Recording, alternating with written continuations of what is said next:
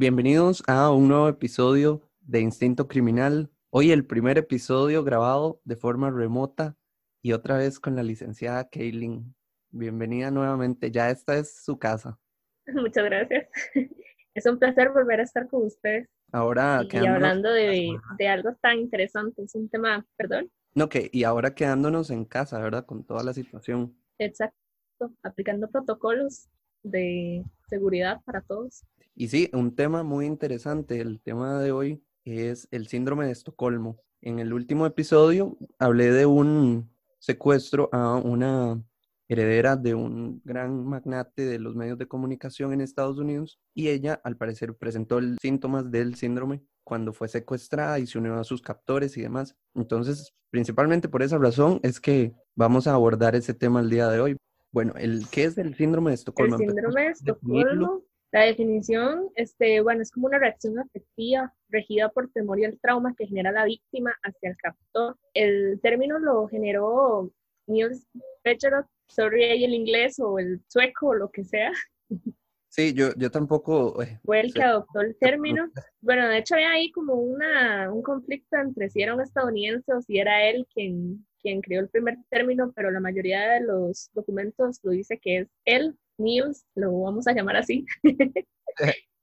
y lo define así como una reacción afectiva regida por el temor y el trauma. Sí, yo, yo la definición que encontré es un estado psicológico de la víctima de secuestro o que está encerrada en contra de su voluntad y que desarrolla una relación de complicidad con su secuestrador o sus secuestradores. Y esto normalmente sucede por una necesidad de supervivencia en esa situación de peligro. De hecho, decía que una este, de las características o de la sensación que tiene la víctima es que está terrorizada necesita seguridad, protección y esperanza. Entonces, lo primero que hace es adaptarse a la primera persona que ella sienta eso y es el captor. Entonces, ahí es donde se genera el síndrome como tal. Bueno, aquí en Costa Rica hubo un caso, ¿verdad? En el asalto al banco a Monteverde, eh, esta, esta chica, no recuerdo ahorita el nombre, pero hubo ahí un síndrome de Estocolmo donde ella hablaba con su secuestrador y tal vez esto genera que se dé el síndrome, ¿verdad? El tener esa conversación, que se conocen detalles más íntimos de, de las dos partes, de la víctima y del secuestrador, que crean esa relación de complicidad y de afectividad, o bueno, no afectividad en todos los casos, pero sí esa complicidad y esa empatía. Correcto. De hecho, este, bueno, el síndrome nace en Estocolmo Suecia, ¿verdad? 1973, y se da en un banco con cinco rehenes. Bueno, primeramente, claramente el banco fue secuestrado, ¿verdad? Y fueron generando eh, un diálogo entre la policía y el captor, que era Eric Olson, y fueron liberando rehenes que la policía le brindó comida y cervezas, que fue lo primero que él exigió al inicio. Y al final queda con cinco rehenes, duran seis días capturados y lo curioso fue que cuando entrevistaron o hicieron una entrevista psicológica cada uno de los rehenes al final, todos concuerdan en que tuvieron una, un sentimiento de, de afectividad hacia, ok, otra de las cosas que pidió Eric para, digamos, negociar fue que liberaran al delincuente más peligroso de Suecia. Y la policía lo agarró para que fuera como mediador y negociador. Entonces él entró al banco y ahí lo que hizo más bien fue como agarrar a todos y ser él el mentor. Entonces, supuestamente empezó a trabajar este, con, con Eric, ¿verdad? Y empezó a crear como, yo le diría un vínculo afectivo, porque les empezó a dar comida a las personas que estaban ahí, los empezó a soltar, dijo que no les iba a pasar nada, que todo iba a estar bien. Entonces siento que en cierta forma eso es como un lavado de cerebro, ¿verdad? De que todo va a estar bien, tranquilo, una forma de manipulación, lo podría ver yo también. Y ahí es donde ellos dicen que en realidad la, el sentimiento afectivo fue por, por Lobson, que los apellidos son muy parecidos. Por Lobson, que era el delincuente más peligroso, y no por Eric, que fue el, realmente quien perpetró todo el secuestro. Entonces eso es algo curioso. Sí, también. Eh, este, ¿Qué era lo que usted había dicho? Otra cosa que yo vi fue que, bueno, la corriente psicoanalítica analiza este, este síndrome como una especie de mecanismo de defensa inconsciente del secuestrado que eh, no puede responder a la agresión de sus secuestradores y se defiende también de la posibilidad de sufrir un shock emocional. es como algo inconsciente que el cerebro activa como para evitar que usted sufra un, ¿cómo decimos en español? Eh, un mecanismo de defensa, por decirlo así. No, no, una, una decaída emocional ah, debido al impacto de, de, de, ser secuestrado, ¿verdad? Y estar siendo víctima de un robo. Más durante tanto tiempo, seis días. Exactamente, durante seis días. Y no, lo otro que yo iba a decir, este, bueno, es que también en ocasiones, incluso estas personas ayudan a sus secuestradores a conseguir sus objetivos y escapar de la policía. Incluso en este caso, en el banco de, credit banking, es que se llamaba, las personas que fueron víctimas, como bien lo, lo decís, es interesante porque todos presentaron el síndrome, todos sintieron empatía por los secuestradores. Y bueno, yo pensaría que es por eso también, porque tuvieron conversaciones, hablaron de cosas. Eh, muchas veces se puede dar el, el, el fenómeno del pobrecito, él está haciendo esto porque pobrecito, entonces eh, ahí entra el, esa empatía y, tiene que ser por eso, porque hay un contacto, un intercambio de información entre las partes que permite desarrollar esa relación. Antes estaba leyendo un artículo que venía una pequeña descripción del diálogo que tuvo una de las rehenes, que era Christine Mark, de 23 años, con el policía, y lo que le dijo al inicio fue, denme el auto y dejen que me lleven con ellos y terminen con esto. Y los policías quedaron como, sea, ¿qué está diciendo de, de su vida? Entonces, este, y la mamá ya en, desesperación, la mamá habló con ella por teléfono y aún así ella no, digamos, a ella sintió cólera, bueno, ella explica que siente cólera, ¿verdad? Porque la mamá se preocupó más por el vocabulario que utilizó contra el policía que, digamos, que por salvar su vida, que por ayudar, digamos, a los demás. Sí, qué fuerte, ¿verdad? Porque sí, era la vida de ella que estaba en peligro. Y sin, sin embargo, digamos, ella estaba tranquila, ella nada más quería que, que le dieran las cosas y ya. De hecho, ella todavía mantiene contacto con, con Lobson en la cárcel. Qué curioso. Lo otro que yo vi muy interesante también es, por ejemplo, este criminólogo y psicólogo que acuñó el término, o bueno, al que se le atribuye el término del síndrome de Estocolmo, Nils Bejerot. Él es interesante porque él se especializó en estudios sobre el abuso de las drogas. Entonces, eso que decías del, lavado de cerebro, bueno, ya esos son teorías conspirativas y todo lo demás, pero se habla de que en, años antes, en los, a finales de los 60, la CIA aplicaba experimentos de control mental por medio del uso de drogas eh, con LSD en múltiples eh, pacientes de ciertas clínicas que ponían de forma gratuita en ciertas partes de Estados Unidos y aprovechaban que, que venían drogadictos a, a, tratarse de forma gratuita, no tenían que pagar nada por el servicio médico y aprovechaban para hacer estos experimentos.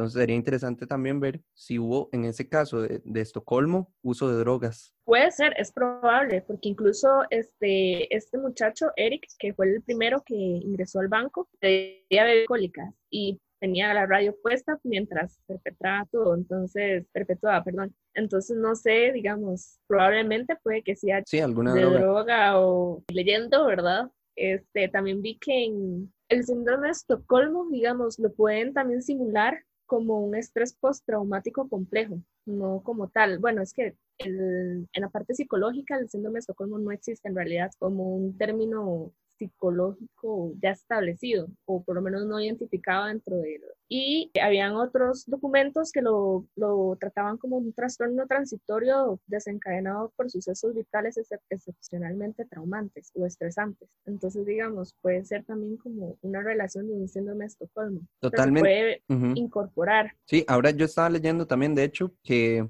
bueno, algunas de las características o factores que aumentan la posibilidad de desarrollar el síndrome en caso de, obviamente, en caso de que uno sea secuestrado o sea víctima de un robo, en donde mantengan a las personas ahí capturadas, personas que en la niñez hayan sufrido abusos sexuales o físicos. Entonces puede tener mucha relación con un estrés postraumático, claro. Incluso también leía que podía asemejarse mucho con la violencia doméstica hacia, digamos, a la pareja, porque la pareja lo que crea es un sentimiento de, no, él me pegó porque yo hice esto mal o mal, y lo que crea es un, un vínculo afectivo por el, por el abusador. Sí, eso tiene mucho sentido.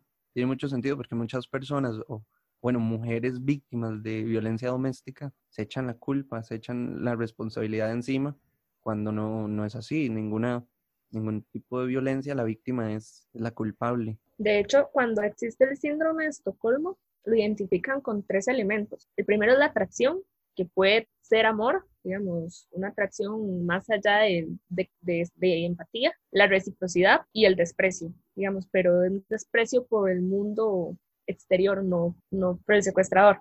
Son como eh, elementos principales. Bueno, y el otro caso que yo conozco también de síndrome de Estocolmo es este que hablé esta, durante esta semana de Patty Hearst, que ella incluso unió a sus, a sus captores y participó en el robo a un banco también, curiosamente participó en, ahí en el estado de California y de ahora al parecer ella se dedica a la actuación después de que le, le dieron el indulto, el presidente Bill Clinton se dedicó a, a otra cosa totalmente y, y está como desapercibida. En este momento no, no se sabe mucho de ella. Qué interesante, ¿verdad? Cómo actúa, digamos, el cerebro humano, la mente humana como, bueno, yo lo veo como un mecanismo de defensa, porque realmente, digamos, si uno piensa está secuestrado en un banco, lo están amenazando de muerte, lo pueden matar, o sea, eh, los papás, la familia, no sé, un mecanismo de defensa para mí sí debe ser como crear un vínculo afectivo con, la, con el victimario, ¿verdad?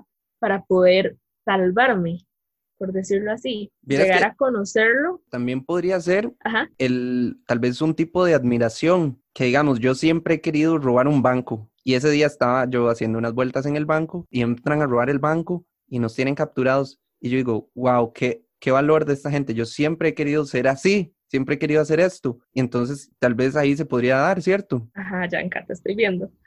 Es para dar un ejemplo, digamos de cómo podría darse el, el síndrome en, un caso así, digamos, como un tipo de admiración hacia esas personas y por eso se crea ese vínculo de empatía. Sí, una idolatría, como por ejemplo lo de las películas, que uno dice, ay, qué chiva llegar a ser así, pero uno no lo hace debido a que de existen ciertos parámetros, ¿verdad?, que uno no va a incumplir por llegar a hacer algo. Nos mantenemos al margen de las reglas sociales. Sí, es, es, es vacilón, digamos, como existen diferentes como puntos de vista, ¿verdad? Porque sí es cierto, tiene razón. Puede ser un punto de experimentar algo que yo no puedo hacer, igual yo no voy a salir culpable de esto porque yo soy víctima. Ahora, con cómo podemos cambiar un poco, un poco el tema, aprovechando que estamos acá y tenemos mucho tiempo. ¿Cómo crees que va a cambiar la seguridad en bancos y en otro tipo de instituciones públicas, bueno, abiertas al público, con toda esta situación de la crisis sanitaria y cómo puede afectar también en robos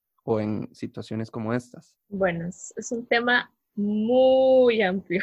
Realmente eh, creo que, bueno, los robos por lo menos este, de casas, que son bastantes en realidad, mi tesis se basó en los delitos de la propiedad, perdón, eh, yo trabajé en, hice la tesis, la trabajé en un sistema penitenciario de Cartago, Jorge de Bravo, y nuestro estudio principalmente era por la rehabilitación de las personas, ¿verdad? Personas que realmente no tienen trabajo y son los que cometen los delitos de la propiedad, porque realmente usted no va a meterse a robar una pantalla un celular o, o joyas simplemente por robarlas. Puede que pase, pero realmente es más que todo como para buscar alimento o son personas que realmente no tienen trabajo y necesitan el dinero. Entonces creo que lo veo como un estado de necesidad, tal vez no como tan profundo. Por lo tanto, esta crisis sanitaria que hay creo que va a afectar gravemente por el hecho de que la mayoría de, de, las personas aquí en Costa Rica tienen negocios, por ejemplo, bueno, los de la comida, es gente, cafeterías que están iniciando, gente que si no tienen una buena administración, ellos van a decaer económicamente.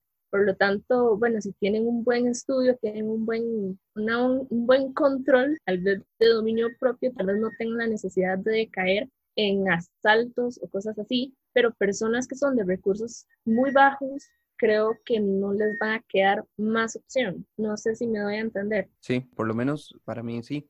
Entonces, escuché por ahí un, otro podcast de colegas criminólogos que hablaron sobre un poco sobre el tema de la crisis sanitaria acá en el país, bueno, y en el mundo, pero son, son de acá de, de Costa Rica. Y según, según lo, que, lo que logré entender de lo que decían, es que esperamos un aumento en las tasas de criminalidad con, esta, con esta crisis, porque muchas personas están perdiendo sus trabajos y muchas personas no solo están perdiendo sus trabajos, sino que hay mucha gente que ya estaba sin trabajo. Correcto, y incluso por lo menos en la cultura tica, que tal vez no es algo muy positivo, pero tendemos a endeudarnos con cosas pequeñas, eh, qué sé yo, que una pantalla o cosas así. Si ya en diciembre se ve un cambio, por ejemplo, en la economía de diciembre a enero, que ya en enero la gente empieza a perder este, em, préstamos, este, todo eso. Creo que todavía, digamos, las personas que tratan de desarrollar su economía de parte personal, digamos, por trabajarle a alguien en una empresa, son personas que ya tienen una deuda y son personas que no pueden pagar realmente la deuda. Entonces, si no generan una economía, tienen que buscar otras opciones. Van a perder trabajo, van a perder este material, etcétera, etcétera. Entonces también creo que va a ser muy fácil el, que el, incremento de la criminalidad va a. También ayer escuchaba, a alguien me lo dijo, no, no, no puedo confirmar la fuente de ese dato, pero que los robos a casas han aumentado en estos días. Yo más bien creería que es lo contrario, porque al estar la gente en sus casas, pues muchos ladrones o muchos criminales no se arriesgan a, entrar a una casa habitada en ese momento. Muchos, yo pensaría que prefieren una casa cuando está vacía. ¿Qué pensás vos al respecto de eso? Bueno, escuché, tampoco puedo verificar el, la fuente de donde, lo, de donde me lo pasaron, pero hace poco me dijeron que cerca acá en Tres Ríos se emitió a robar una casa, se robaron una bicicleta y bueno, yo vivo del lado de la pista, entonces al parecer la persona llegó, se saltó el muro y salió a pista y se fue con la bicicleta. Y la casa estaba llena y también nadie se dio cuenta. Tengo una compañera, eh, una amiga, así cercana, ella vive en San José y sí se le metieron a robar, le quitaron las celosías a la casa, bueno, se saltaron el muro, quitaron las celosías de la casa y le robaron la billetera al hermano, este, el celular al hermano, todos los datos personales, computadora y todos estaban en la casa. Nadie se dio cuenta tampoco. Entonces, eh, bueno. Eso está curioso. Yo también, sí, yo también pensaría igual que usted que los, los crímenes se harían menos. De hecho, yo pensé que era así, pero bueno, ya tengo dos datos, ¿verdad? Que me dicen totalmente lo contrario. Estoy consciente de que no es que va a desaparecer, porque eso todos sabemos que no va a llegar nunca a ese punto, pero sí se están dando casos. Hay nuevos controles en, en carretera para que no hayan tantos vehículos entonces, tal vez eso pueda ayudar a que la policía haga una labor más efectiva en cuanto, digamos, en, vamos a ver, si a partir de las 5 de la tarde, por ejemplo, esta semana, ya no se puede andar en la calle, de los carros que anden, van a ser más fácilmente identificables por una patrulla que ande. Entonces, digamos, si es un carro que anda con cuatro personas, ya ahí, de por sí, con la crisis sanitaria, se les va a cuestionar por qué andan cuatro personas en un mismo carro. Ahí puede haber un contagio o puede haber una propagación más rápida. Entonces ya eso de por sí levanta una alerta en los policías ahora, porque los policías están muy pendientes de qué tan cerca andan las personas en la calle. Además de que a esa hora ya no se puede andar, qué andan haciendo a esta hora en la calle. Entonces todo eso siento yo que puede ayudar a controlar más estas situaciones, porque igualmente otra de mis teorías es que los robos a casa se dan durante las noches, sobre todo. Sí, por la oscuridad tiene muchos factores de beneficio. Este, bueno, empezando que San José es un lugar extremadamente peligroso, ya, por decir, por, por normal. Y hay lugares, o sea, hay zonas que son muy oscuras, hay muchos indigentes, hay muchas prostitutas, hay mucha gente que realmente no van a decir nada. Sí, también, pero vamos a ver, es que es, es difícil eh, asegurar que, que vamos a, a, esperar en los próximos meses. Lo que es seguro es una de las crisis económicas más impactantes de los últimos años, de, bueno, de este siglo, la de hace 10 años, la crisis del 2008, bueno, 12 años ya, de al parecer fue un juego de niños en comparación a lo que se viene ahora. Claro, y de hecho, bueno, si ya existía un desempleo muy grande que eran 10.000 personas, si no me equivoco, aquí en Costa Rica, o más, no, no tengo el dato, pero, pero sí, son bastantes personas. Y ahora con este problema, bueno, tengo muchos amigos que los han suspendido, o sea, no los han este, despedido, pero sí los suspendieron. Hay otros que yo creo que las empresas los van a terminar despidiendo porque no van a dar abasto. También creo que viene muy relacionado con lo del impuesto del valor agregado, que si ya hubo un impacto ahí como de, no, sabe, ¿qué es esto? Me están cobrando más de lo que yo pagaba antes y ya habían visto un descontrol, o sea, no había un ingreso suficiente visible que no pudieran pagar ese monto, creo que ahora va a ser un toque peor, a pesar de que, bueno, hicieron una reforma al impuesto, si no me equivoco. No he averiguado bien sobre qué trata exactamente, pero aún así creo que va a ser un impacto importante. Sí, claro. Va a cambiar muchos comportamientos sociales en las personas en, en el sentido del consumo, ¿verdad? Siento yo que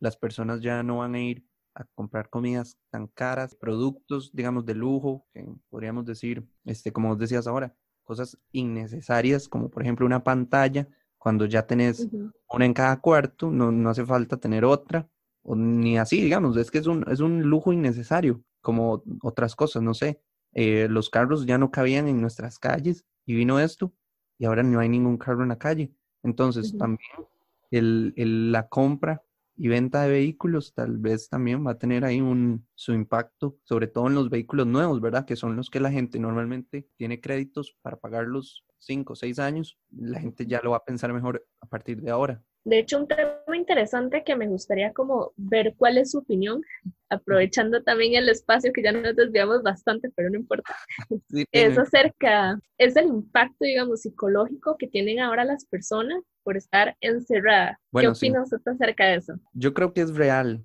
el impacto psicológico en el, con el, en el encierro, digamos, en sus casas, que no es voluntario, tiene un gran impacto, porque, digamos, yo soy una persona muy casera y yo estoy aquí súper bien en mi casa, súper feliz, yo paso, de hecho, esta Semana Santa, si no hubiera sido por esta situación, por esta crisis, yo igual no hubiera salido a ningún lado, pero aún así, eh, a mí me ha afectado, a mí me ha afectado y he llegado a sentirme un poco triste, tal vez por, también creo que hay un ambiente muy negativo digamos, en las noticias y toda la información que circula es todo muy negativo. Entonces, sí me ha llegado a afectar. También como un poco la presión del trabajo también me ha afectado y la universidad que depende mucho de los profesores, porque un profesor nos dio clases por medio de esta aplicación de Zoom y otra era por un chat de, de Skype. Entonces teníamos que estar ahí pendientes del chat y todo escrito como un poco desordenado. Entonces también ha habido como presión de todo lo que hay que hacer para no perder el ritmo de, vida que todos llevamos, también eso afecta. Y el hecho, digamos, de que ahora hay que pasar más tiempo en la computadora, paso demasiado tiempo en el celular, todo eso.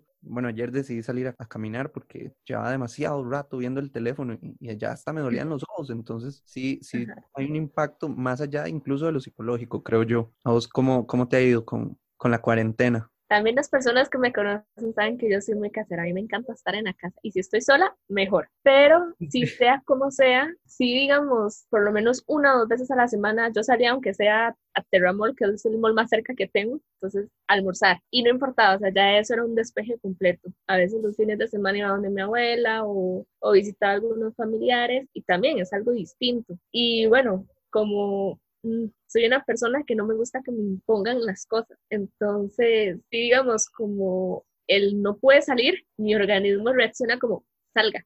No sé si me voy a entender. Entonces, digamos, es una lucha como, no, no puede, no puede, no puede.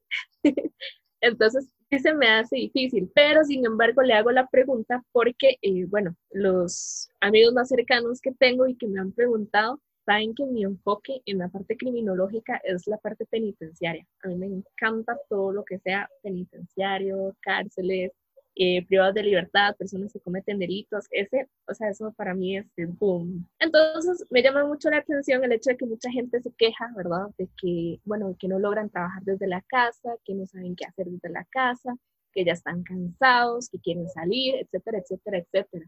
Y me pone a pensar que, bueno, nosotros tenemos el recurso tecnológico, tenemos el recurso televisión, tenemos recurso libros, tenemos recurso comida, tenemos recurso cocina, eh, tenemos recurso, bueno, en mi caso, área verde. Entonces, sea como sea, tengo la libertad de poder escoger, bueno, no, no quiero ver tele, quiero cocinar. Ok, bueno, no, no quiero cocinar, voy a ir un rato al patio. Eh, bueno, no se va a jugar con mi perrita.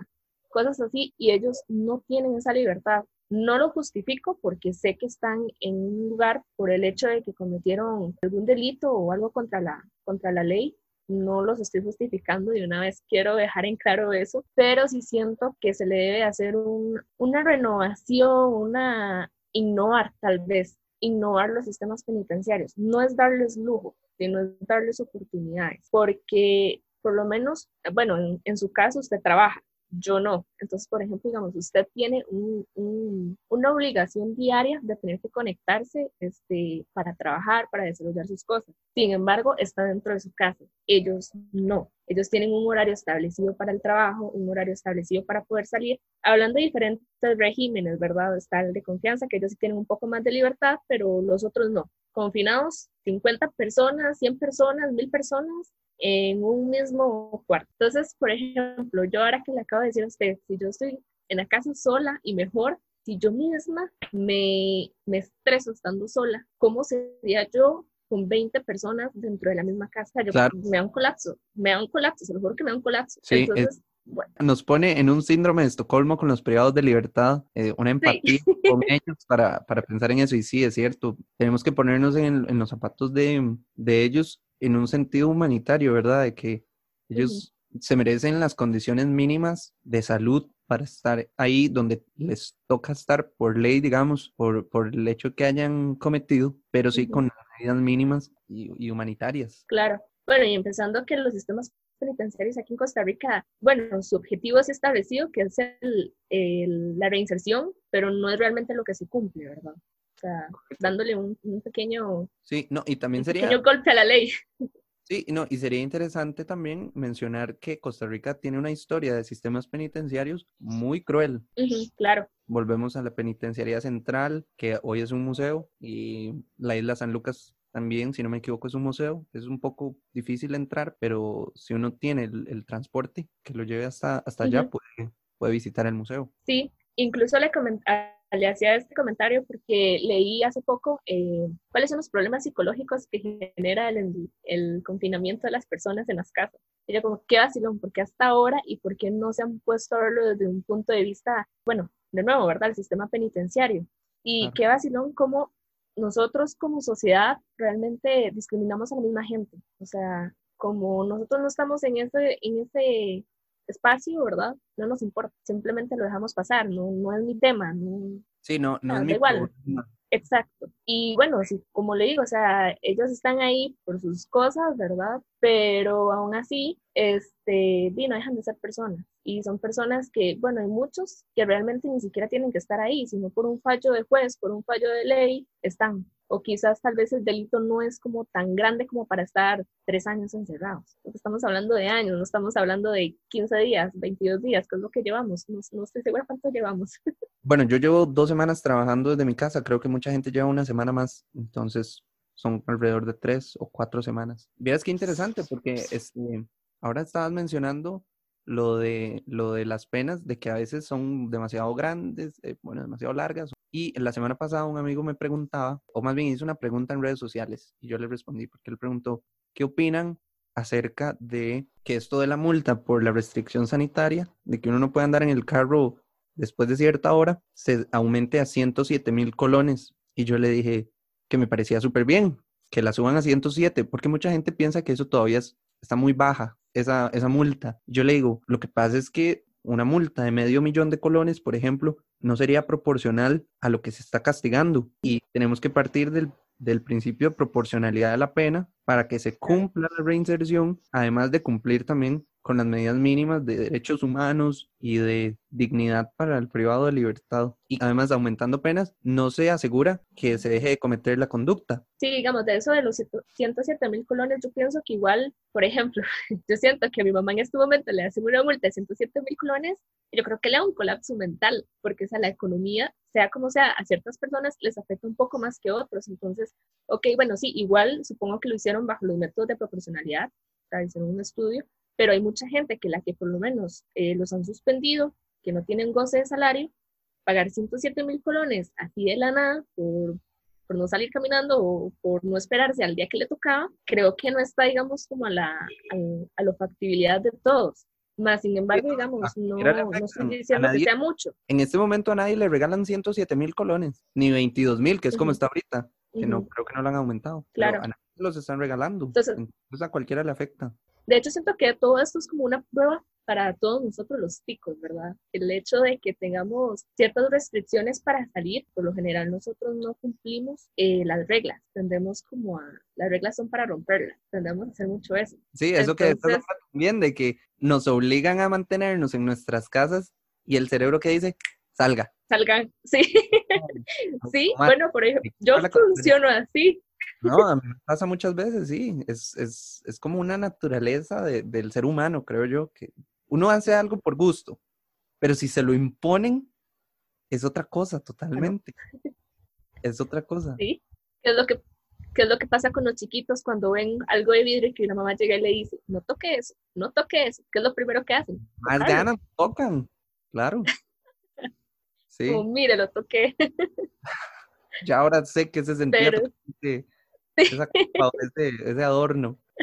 Entonces sí creo que todo esto es como un reto para todos, es, es ver una forma más humanitaria todo, porque sea como sea, tenemos amigos que la están pasando realmente mal económicamente, ¿verdad? Entonces a, nos, a algunos nos toca, bueno, no nos toca, tenemos la voluntad de ayudarlos, ¿verdad? O por ejemplo, digamos, en el caso de mis abuelos que no pueden salir, ¿verdad? Entonces hacerle las vueltas, todo eso siento que nos ha hecho juntarnos más como sociedad. Siento que obviamente falta mucho, y tampoco creo que lleguemos como al punto ideal, pero creo que nos podemos aproximar y creo que es cuestión como de valorar muchos puntos de vista, ¿verdad? No solamente dejarlo en, en nosotros, sino pensar en, en, en la demás gente, ¿verdad? Que básicamente que nosotros, los criminólogos, que tenemos un enfoque integral, ¿verdad? De toda la sociedad, qué podemos hacer para que no se cometan delitos, que las penas estén bien, eh, que los privados de libertad tengan su rehabilitación, este, bajar todos los, las casos de, de, criminalidad que hayan, aunque sabemos que no van a llegar a cero, pero por lo menos bajarlas, crear un ambiente más seguro, eh, pensar qué cosas hemos hecho mal dentro de las casas, ¿verdad?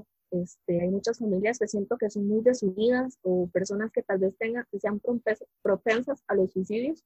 Creo que es un momento como de realmente estar con ellos y ver qué es lo que está pasando, qué está afectando, eh, qué factores hay que modificar, qué se puede mejorar y que siga así, ¿verdad? Que no solamente sea por, por el momento de crisis de COVID-19. Sí, no, de hecho ayer hablaba con unos amigos de que, por ejemplo, las medidas de, de limpieza de manos y del estornudo y todo esto, ya eso va a quedar para siempre. Eso ya no tiene por qué cambiar porque son medidas uh -huh. básicas. Entonces, tal vez mucha gente todavía no ha tomado conciencia de que estamos ante una emergencia mundial, pero eventualmente se ha escuchado mucho decir que esto va para largo, que esta cuarentena va para unos dos o tres uh -huh. meses. Entonces, en estos dos, uh -huh. tres meses que siguen, vamos a escuchar todos los días noticias sobre el infame COVID-19. Y entonces esto va a seguir recordándonos que tenemos que lavarnos las manos cada 10 minutos, ojalá, o ponernos alcohol en gel, desinfectar las superficies, limpiar bien todo lo que usamos, el celular, la computadora, la cocina, demás, cada vez que se llega o se sale de la casa,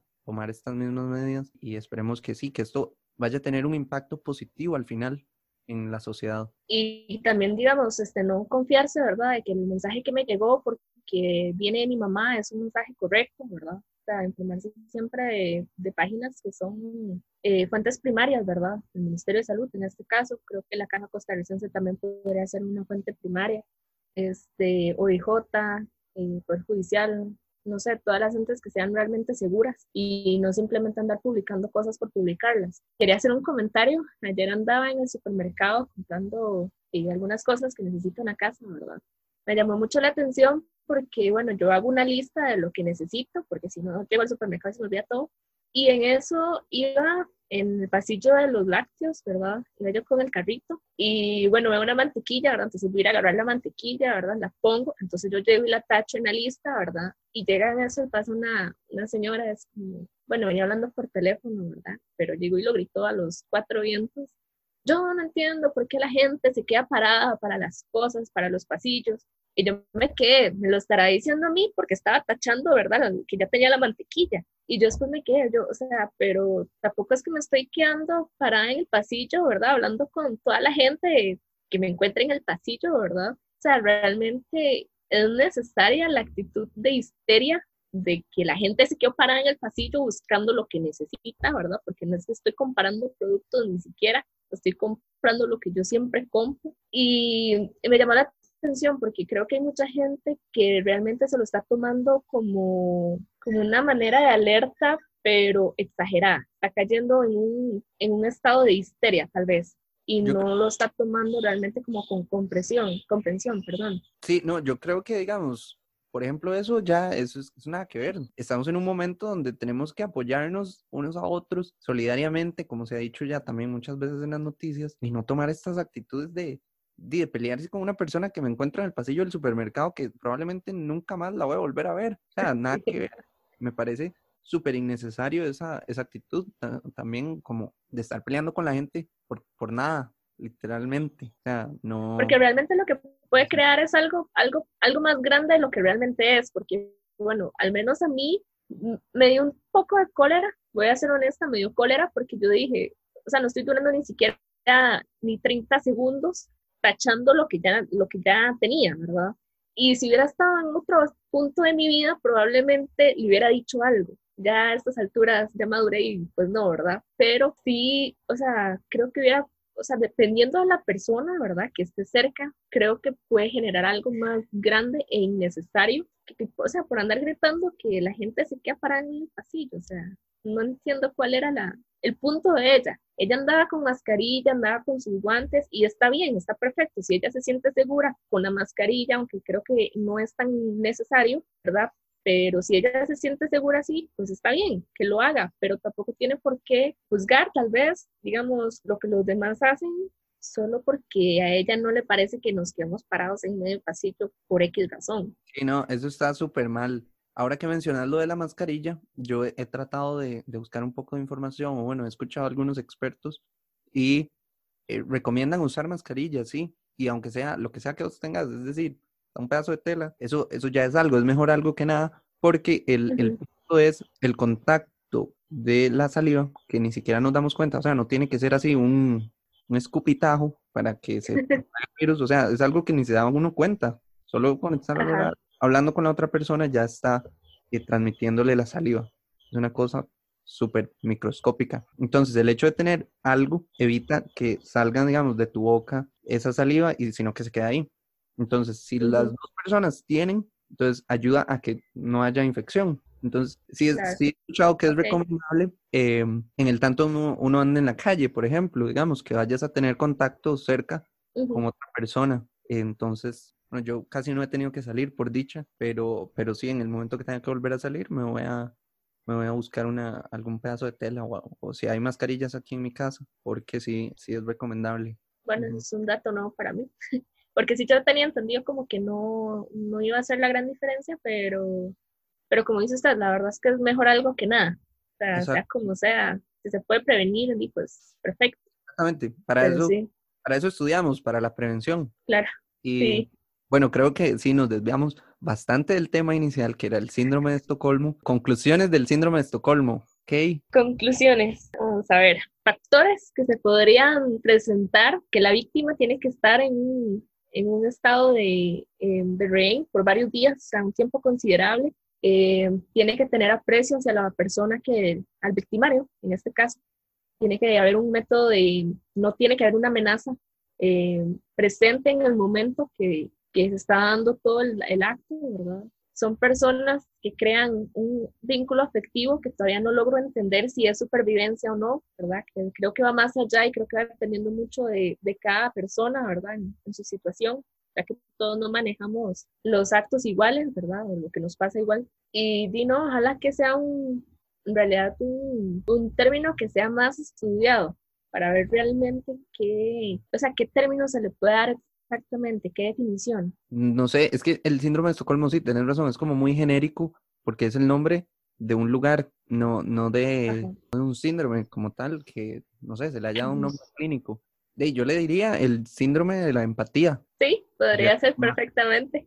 Porque lo que pasó en Estocolmo fue algo muy específico, fue un robo a un banco y se puede dar en otras situaciones también. Por ahí, eh, el, creo que el punto clave es la empatía con el captor para, para que se dé este síndrome de que se le llama como Estocolmo hasta ahora. Claro, claro. Este, nos extendimos bastante con el tema, entonces muchas gracias a la licenciada Kaylin por acompañarme nuevamente en un nuevo episodio. Con mucho gusto. Recuerden eh, escuchar el podcast en, en iTunes, Apple Podcast, Spotify, en YouTube también lo pueden encontrar. Y este, recuerden seguir a la licenciada Kaylin en Instagram como eh, Morales. Y muchas gracias, Yanka, por, por, un nuevo capítulo, de verdad. Es un placer estar aquí con usted. Sí, no es bueno, virtualmente. Sí, bueno, por el momento nos toca hacerlo así, pero esperemos que pronto este, podamos estar cerca nuevamente. Claro. Cuando todo esto mejore. Muchas gracias. Gracias a vos y nos escuchamos en la próxima.